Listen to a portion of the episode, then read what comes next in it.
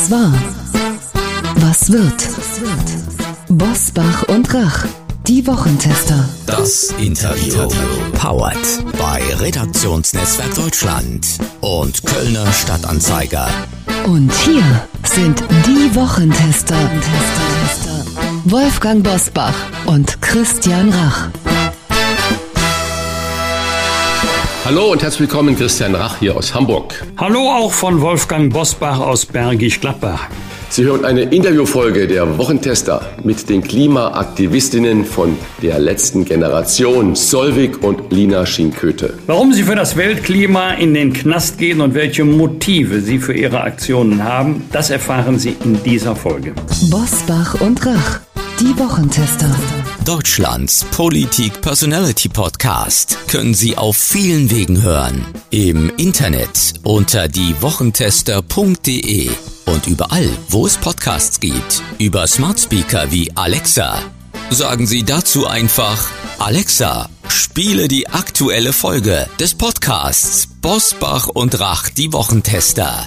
Das funktioniert auch mit der Radio-App TuneIn und über Apple Podcasts, Spotify, Amazon Music, Podimo, Audio Now und viele andere Podcast-Apps. Im Auto können Sie uns darüber auch mit Apple CarPlay und Android Auto hören. Und selbstverständlich hören Sie die Wochentester auch über die Nachrichten-App des RND. Kostenlos erhältlich in jedem App Store.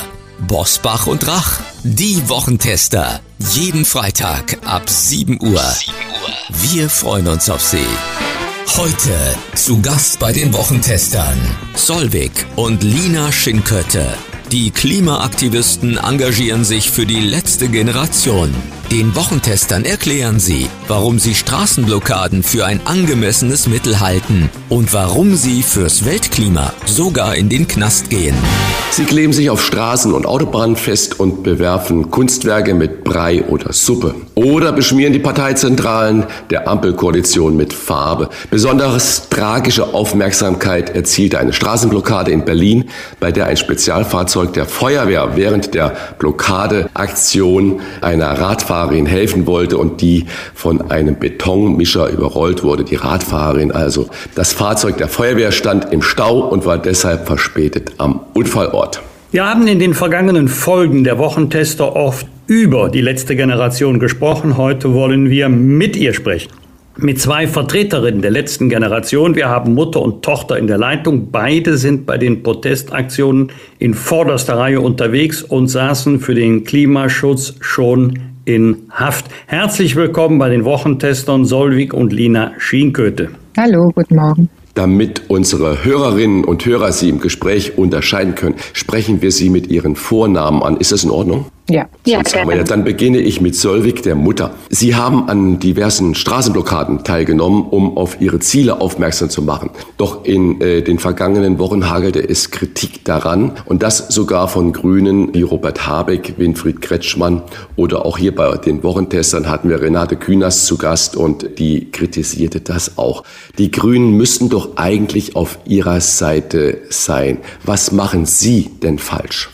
Ich denke, dass ziviler Widerstand ja schon, also dass darauf die Kritik sich einschießt. Allerdings würde ich sagen, ja, wir machen keinen Beliebtheitswettbewerb. Es geht nicht darum, unsere Aktionen zu kritisieren. Ich denke, die Politik könnte sich viel besser darauf richten, warum wir das tun, was die Ursachen sind und eine Wurzel anpacken. Also, die sich mehr darauf zu konzentrieren, was denn eigentlich los ist und vielleicht auch deutlich zu kommunizieren, dass wir uns in einer Krise befinden, dass wir auf eine Klimakatastrophe zurasen und dann halt da an den Ursachen arbeiten. Glauben Sie, dass das in der Bevölkerung und auch in der Politik noch nicht angekommen ist? Mein Eindruck ist, dass eigentlich die große Mehrheit weiß, dass das Leben so nicht weitergehen kann und dass gehandelt werden muss. Und Robert Habeck bezeichnet die Aktionen von letzter Generation als schlecht und schädlich. Deswegen nochmal die Frage, schadet Ihre Form des Protests dem eigentlich wichtigen Anliegen, was ja schon so, so viele Leute teilen?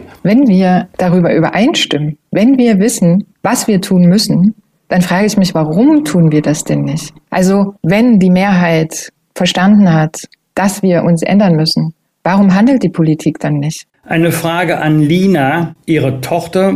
Lina, Sie sind Studentin der Philosophie. Da könnte man auch bei Fridays for Future friedlich demonstrieren. Was hat Sie zu Ihrer doch eher radikalen Form des Protestes gebracht? Ja, genau. Sie sagen schon sehr gut, dass ich ähm, Philosophie studiere. Ich habe tatsächlich auch mal einen Aufsatz darüber geschrieben, was Qualität eigentlich bedeutet. Und vielleicht können wir erstmal darüber sprechen, dass ja, radikal ein Adjektiv ist, das vom lateinischen radix, Wurzel abgeleitet wird und beschreibt ähm, ja letzten Endes das Bestreben, gesellschaftliche und politische Probleme an der Wurzel zu greifen und von dort aus möglichst umfassend und vollständig und nachhaltig diese Probleme zu lösen. Und genau das brauchen wir jetzt auch im Klimaschutz. Wir brauchen radikale Veränderungen, wenn wir noch eine Chance haben möchten, als Menschheit zu überleben. Und ja, ich war selber mit meinem kleinen Bruder, der ist, der ist jetzt neun, auf ganz vielen Fridays for Future Demonstrationen. Ich habe bunte Schilder hochgehalten und ich bin jetzt an einen Punkt der Erkenntnis gekommen, an dem ich feststellen muss, dass all das nicht zu dem geführt hat, was wir jetzt brauchen. Aber glauben Sie nicht, dass das Festkleben eher ineffektiv ist. Wenn ich jetzt daran denke, dass wir ja dringend Energietrassen brauchen, um zum Beispiel alternative Energie von Nord nach Süd, von Ost nach West zu machen und das eigentlich in jeder Gemeinde per Beschlüsse diese Trassen verhindert werden.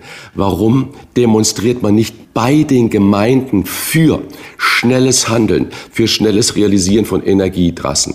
Warum äh, geht man nicht zu den Landratsämtern oder zu den Landesumweltministerien hin und sagt, Biogasverstromung ist eigentlich ein unglaublich tolles äh, Mittel, um alternative saubere Energie zu machen. Es darf aber nicht in der Menge eingespeist werden in die Netze, wie eigentlich produziert werden kann. Das heißt, da liegt unglaublich viel brach. Oder warum demonstrieren Sie nicht auf großen Behördendächern, wo man Photovoltaik machen könnte und macht die Bevölkerung darauf aufmerksam, dass der Staat doch eigentlich mit bestem Weg und mit bestem Beispiel vorangehen können. Warum wählen Sie das Festkleben? Das, damit nehmen Sie doch die Leute nicht mit. Warum besetzen Sie es nicht positiv? Ich glaube, die Bevölkerung ist tatsächlich schon viel weiter als die Regierung selber. Wir haben schon längst Mehrheiten für Klimaschutz. Es gibt schon längst Mehrheiten für erste einfachste Sicherheitsmaßnahmen wie ein Tempolimit auf deutschen Autobahnen, die Wiedereinführung des 9-Euro-Tickets. Und ich glaube, da fehlt es ganz klar am politischen Wille. Wir wissen, wozu die Politik alles in der Lage ist. Wir haben das in der Corona-Pandemie gesehen. Da sind wir in eine ja, Notfallwirtschaft geschaltet. Da haben wir ganz schnell ganz viele effektive Maßnahmen ähm, beschlossen. Und ich frage mich, warum wird das Gleiche nicht gemacht in der Klimakatastrophe, in diesem absoluten Notfall, auf dem wir gerade zusteuern, in dem wir uns gerade befinden. Und Aber das war ja, ja meine Frage mich, gerade an Sie. Es gibt ja tolle Aktionen, die man damit demonstrieren könnte. Aber das, genau das gab es ja. Wir haben ja gesehen, dass Fridays for Future Massen auf die Straße gebracht hat. Also es ist ja nicht so, dass solche Versuche nicht gemacht wurden. Es gab Petitionen, es gab Demonstrationen, es gab Aktionen, wo Pipelines abgedreht wurden. Es gab Tanklager, die, wo die Einfahrten blockiert wurden. Aber es führte ja zu nichts. Und vor allem diese Dringlichkeit, mit der wir jetzt handeln müssen, die wird dann nicht hervorgehoben. Also es wird scheinbar nicht klar, der Politik nicht klar, wie dringlich unsere Lage ist. Ich glaube, die Politik würde das bezweifeln, dass ihr das nicht klar ist. Sie, Solvik, sind äh, ja Psychologin. Nach dem, was wir gelesen haben, hat sie ihr Sohn zur letzten Generation gebracht. Mein Sohn, also ich habe mehrere Kinder und ich würde sagen, Ihre Kinder. Ähm, die Zukunft meiner Kinder liegt mir am Herzen, so wie die Zukunft ähm, der Kinder allen Eltern an den Herzen liegt. Wir sehen das ja. Wir richten Sparbücher ein, wir schließen Versicherungen ab. Nur denke ich, dass es halt keine einzige Versicherung gibt, die uns vor der Klimakatastrophe bewahrt oder diese Schäden irgendwie wieder gut machen kann. Also es ist absurd. Sprechen wir über zwei Themen, die gerade Ihre Tochter angesprochen hat. Stelle jetzt anheim, wer von Ihnen darauf äh, antworten möchte. Ein Tempolimit von 100 auf Autobahn. Wir haben ja lange Zeit gedacht, die Durchschnittsgeschwindigkeit ist 117 Kilometer auf unseren Autobahnen. Wahrscheinlich auch, weil der Sprit jetzt so teuer ist, beträgt die Durchschnittsgeschwindigkeit aktuell 105 Kilometer. Wobei es auch Leute gibt, die schneller fahren. Das zweite ist das 9-Euro-Ticket. Wir haben vor kurzem mit dem Chef der äh, Verkehrsbetriebe in Deutschland gesprochen, Oliver Wolf. Der hat gesagt, 9-Euro-Ticket hilft uns nicht viel. Erstmal, dass das 10 Milliarden kostet pro Jahr, ist die eine Seite. Die andere Seite ist, wenn wir Menschen motivieren wollen, vom Individualverkehr umzusteigen, dann geht es um eine Verbesserung des Angebotes, um kürzere Taktzeiten, äh, um Ausbau von Schienennetzen und, und, und. Wir können aber jeden Euro leider nur einmal ausgeben. Deshalb jetzt das 49 Euro und erhebliche Investitionen in die Verbesserung der Qualität. Was würde dann für das Weltklima also nicht für das Kleinklima, sondern für das Weltklima gewonnen durch 100 auf Autobahnen und ein 9-Euro-Ticket? Ich würde da kurz darauf antworten. Ich denke, dass Lina das bestimmt ergänzen möchte. Ich denke nicht, dass wir damit das Weltklima äh, verbessern, aber es wären halt erste Schritte und wir müssen, die Politik muss halt zeigen, dass sie erste Schritte setzen möchte, dass sie überhaupt irgendwelche Maßnahmen ergreifen möchte. Und das sind ja nur allererste kleinste Sicherheitsmaßnahmen, die sie damit gehen würden und äh, wo sie zeigen könnten, dass sie überhaupt, ja, dass sie überhaupt Maßnahmen ergreifen. Ja, und wir wollen in einer fortschrittlichen Welt leben, in der wir den Warnungen der Wissenschaft erwachsen begegnen und gemeinsam an der Bewältigung des Klimanotfalls wachsen. Und wir wollen da niemandem vorschreiben, was jetzt der richtige Weg ist, sondern wir wollen zusammenkommen und mit der Hilfe von allen ja auf Augenhöhe in einer gerechten Welt leben. Aber Sie verstehen ja schon, dass die Politik sich nicht erpressen lassen kann. Unter dem Gesichtspunkt, wie zufrieden sind Sie denn mit dem, was der Bundeskanzler Olaf Scholz bei der Weltklimakonferenz im Gepäck hatte? War das der Klimawumms, den wir brauchen?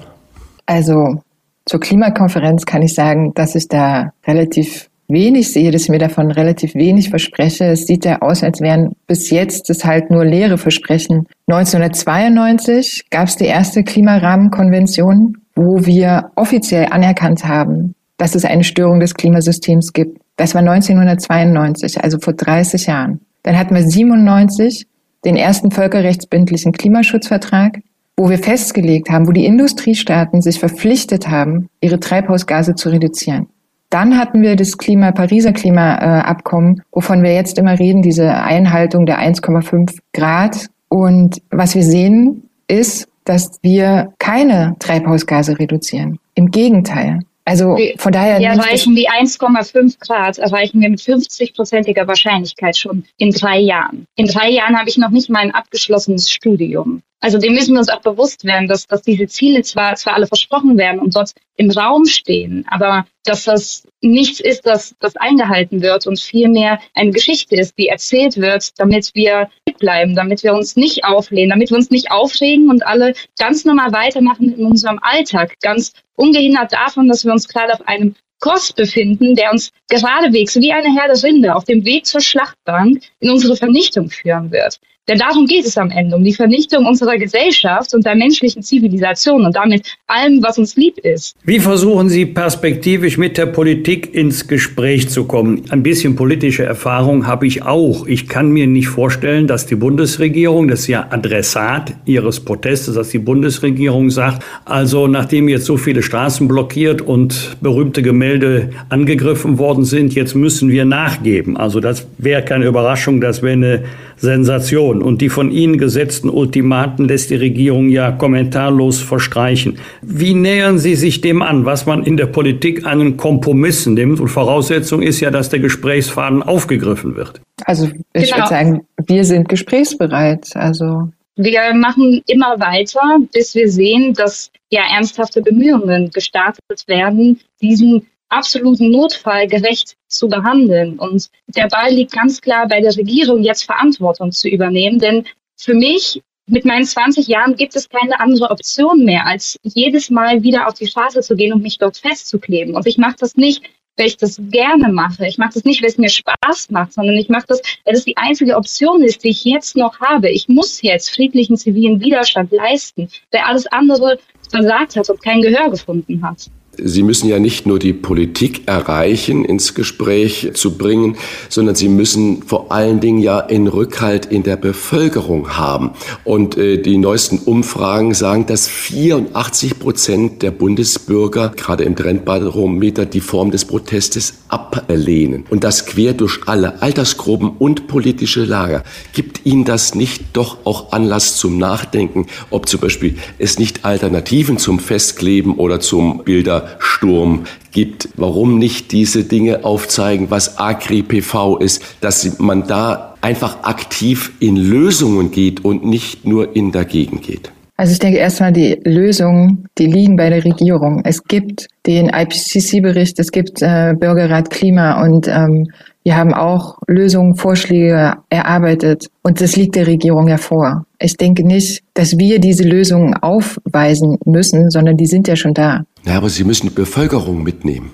Wir haben Mehrheiten für diese Klimaschutz. Maßnahmen. Es gibt schon längst Mehrheiten. Also ich meine, die Mehrheit der Bevölkerung möchte doch überleben. Das ist doch nichts, worüber wir diskutieren müssen. Das ist doch etwas, wo wir uns einig sind. Dass das ganze Schöne, was auf der Welt existiert, etwas ist, das wir erhalten möchten. Dass wir die Gemälde von, von Monet, von Picasso, dass das alles Sachen sind, die schützenswert sind. Und ich glaube, das ist etwas, wo wir uns einig sind. Und wenn wir dann auf die Wissenschaft schauen, auf die WissenschaftlerInnen, dann müssen wir deren Warnungen ernst nehmen. Es gibt mehrere WissenschaftlerInnen aus ganz Europa, die nach München gegangen sind und dort friedlich zivilen Widerstand geleistet haben und dort mehrere Tage eingesperrt worden, im Gefängnis saßen, dafür, dass sie sagen wollten, hey, unsere Warnungen werden nicht ernst genommen. Wann handelt ihr denn endlich? Wenn Sie so breite Mehrheiten haben, wie erklären Sie sich dann, dass die breiten Mehrheiten für Ihre Form des Protestes weit und breit nicht in Sicht sind? Ich denke, dass das nicht, ich denke, dass es nicht nötig ist, dass wir äh, die Mehrheit hinter uns haben in den Aktionsformen. Es ist wichtig, dass wir, dass wir Aktionen ausführen. Also wie gesagt, wir wollen gar nicht. Also es ist nicht unser Vorhaben, beliebt zu sein. Es ist unser Vorhaben, etwas zu bewegen, die Regierung da zu bewegen, jetzt zu handeln und das ernst zu nehmen. Und ich denke schon, dass die, dass die Mehrheit der Bevölkerung auch sieht, dass da Menschen sitzen, denen es wirklich ernst ist, denen das am Herzen liegt. Und wenn wir nichts bewegen würden, dann würden wir zum Beispiel jetzt gerade nicht von ihnen eingeladen worden sein wir würden nicht so medial so groß vertreten sein. Und ich denke schon, dass das, diese Polarisierung, dass das auch letzten Endes was bewirken wird. Das Bundesverfassungsgericht hat einmal in einer Entscheidung wortwörtlich gesagt, bei mutwillig herbeigeführten Straßenblockaden aus Gründen des Protestes ginge es um eine Instrumentalisierung der Verkehrsteilnehmer zur Selbstdarstellung der Demonstranten. Teilen Sie die Kritik des Verfassungsgerichtes? Das Gefährlichste, was wir jetzt gerade tun können, ist weiterhin auf der Seitenlinie zu stehen und hinzunehmen, dass die Klimaschutzziele nicht erreicht werden und das Leben von Milliarden Menschen gefährdet wird. Das Gefährlichste, was wir jetzt machen können, ist einfach so weiterzumachen wie bisher. Wenn die Schwester der gestorbenen Radfahrerin in Berlin dem Nachrichtenmagazin Der Spiegel sagt, sie und ihre Schwester hätten ihre Ziele, also die Ziele der letzten Generation, zu 100 Prozent geteilt, doch, das ist jetzt das Zitat, wie ignorant mit dem Schicksal meiner Schwester umgegangen wird, verletzt mich sehr. Zitat Ende. Was bewirkt dieser Vorwurf bei Ihnen? Es ist immer bedrückend, wenn Menschen im Straßenverkehr sterben. Es ist immer schrecklich, wenn es zu so einem Unfall kommt. Und das löst in uns allen natürlich auch Trauer aus. Und gleichzeitig, ja, finden wir es auch ignorant, wie dieser Unfall instrumentalisiert wird, um legitimen Protest zu delegitimieren. Naja, es ist ja auch legitim von der Schwester oder den Medien, das zu sagen, guck mal, da kommen die Rettungsfahrzeuge nicht durch. Aber äh, wie geht's weiter zu der Frage? Die letzte Generation hat ja der Bundesregierung ein Ultimatum gestellt für Verhandlungen. Dieses Ultimatum ist am 10. November verstrichen. Jetzt die Frage, wie geht es denn nun weiter? Wie werden Sie darauf reagieren und wann würden Sie aufhören mit den Blockaden oder steigern Sie Ihre Proteste jetzt noch? Ich würde sagen, wir werden weiter kreativ bleiben und alles tun, was im friedlichen Rahmen uns möglich ist. Wir werden den Protest ausweiten und den Druck halt mit friedlichen Mitteln erhöhen. Und wir werden nicht aufhören. Wir sehen ja jetzt schon, wie alles aus dem Ruder läuft. Werden Sie neue Ultimaten stellen? Wir leisten so lange friedlichen zivilen Widerstand, bis gehandelt wird, weil wir in der Geschichte auch sehen, dass das das effektivste Mittel ist, das einem ja zur Wahl steht in großen moralischen Krisen, wenn alles andere schon versagt hat. Und ja, wenn man auf die Geschichte schaut, wir sind beide Frauen, wir können nur wählen, weil Frauen vor uns friedlichen zivilen Widerstand geleistet haben, weil sie sich den Gesetzen widersetzt haben und so das Frauenwahlrecht erkämpft haben daran können wir ganz sehen, dass es etwas ist, das funktioniert. Es gibt ganz noch viel mehr Beispiele der, aus der Vergangenheit, an denen wir erkennen können, dass das eine Möglichkeit ist, um schnelle, radikale Veränderungen der politischen, sozialen und ökonomischen Gegebenheiten herbeizuführen. Und deswegen auch ganz klar unsere Einladung an alle. Macht mit, steht auf mit uns und setzt euch gemeinsam mit uns für eine bessere Welt ein. Das verstehe ich jetzt nicht ganz, denn Sie haben ja beides gesagt. Sie haben zum einen gesagt, die Politik tut ja überhaupt nichts, da bewegt sich ja gar nichts. Und dann haben Sie gesagt, wir haben doch schon gesehen, dass ziviler Ungehorsam zu dramatischen Veränderungen geführt hat. Sie haben gerade Blockade von Tanklagern erwähnt. Dann müsste das ja auch zu dem gewünschten Ergebnis geführt haben, wenn diese Form des zivilen Widerstandes erfolgversprechend ist. Genau, also das eine sind Beispiele aus der Geschichte, die zeigen, dass das eine Art und Weise des Protests ist, der zielführend sein kann und ähm, ja, dass wir äh, an diesem Tanklager waren, zeigt ganz klar, dass es nicht ausreicht, irgendwo im Nirgendwo in Brandenburg zu stören, sondern dass man dort sein muss, wo es mitten in der Gesellschaft ist. Und darum sind wir ja jetzt auch in Berlin. Deswegen blockieren wir immer wieder die A100, sind in der Innenstadt, weil wir diese Störung und diese ähm, Spannung jetzt aufbauen müssen, damit wir überhaupt erst einen gesellschaftlichen Raum haben, in dem wir über Klimaschutz und Klimaverbrechen sprechen können. Es sind nicht die Klimaproteste, die verantwortlich dafür sind, dass Deutschland voraussichtlich die politisch beschlossenen Klimaziele verfehlen wird. Trotzdem gibt es gute Gründe, wie die Mehrheit der Deutschen über die Form des Protestes zu streiten. Das haben wir heute hier bei den Wochentestern getan und ihre Motive ein bisschen besser kennengelernt. Vielen Dank für das Gespräch, für das Darlegen Ihrer Motivation, Solvik und Lina Schienkötte. Dankeschön. Dankeschön. Vielen Dank für die Einladung. Bosbach und Rach. Im Internet diewochentester.de. Das waren die Wochentester, das Interview mit Unterstützung vom Kölner Stadtanzeiger und dem Redaktionsnetzwerk Deutschland. Wenn Sie Kritik, Lob oder einfach nur eine Anregung für unseren Podcast haben, schreiben Sie uns auf unserer Internet- und auf unserer Facebook-Seite. Fragen gerne per Mail an kontakt@diewochentester.de und wenn Sie uns auf einer der Podcast-Plattformen abonnieren und liken, dann freuen wir uns ganz besonders. Hören Sie doch mal rein in unsere neue Kompaktausgabe der Wochentester bereits am Donnerstagabend ab 22 Uhr. Die neue reguläre Folge hören Sie dann am Freitag ab 7 Uhr. Danke für Ihre Zeit. Was war? Was wird? Wolfgang Bosbach und Christian Rach sind die Wochentester. Ein Maßgenau Podcast. Powered bei Redaktionsnetzwerk Deutschland und Kölner Stadtanzeiger. Thank you.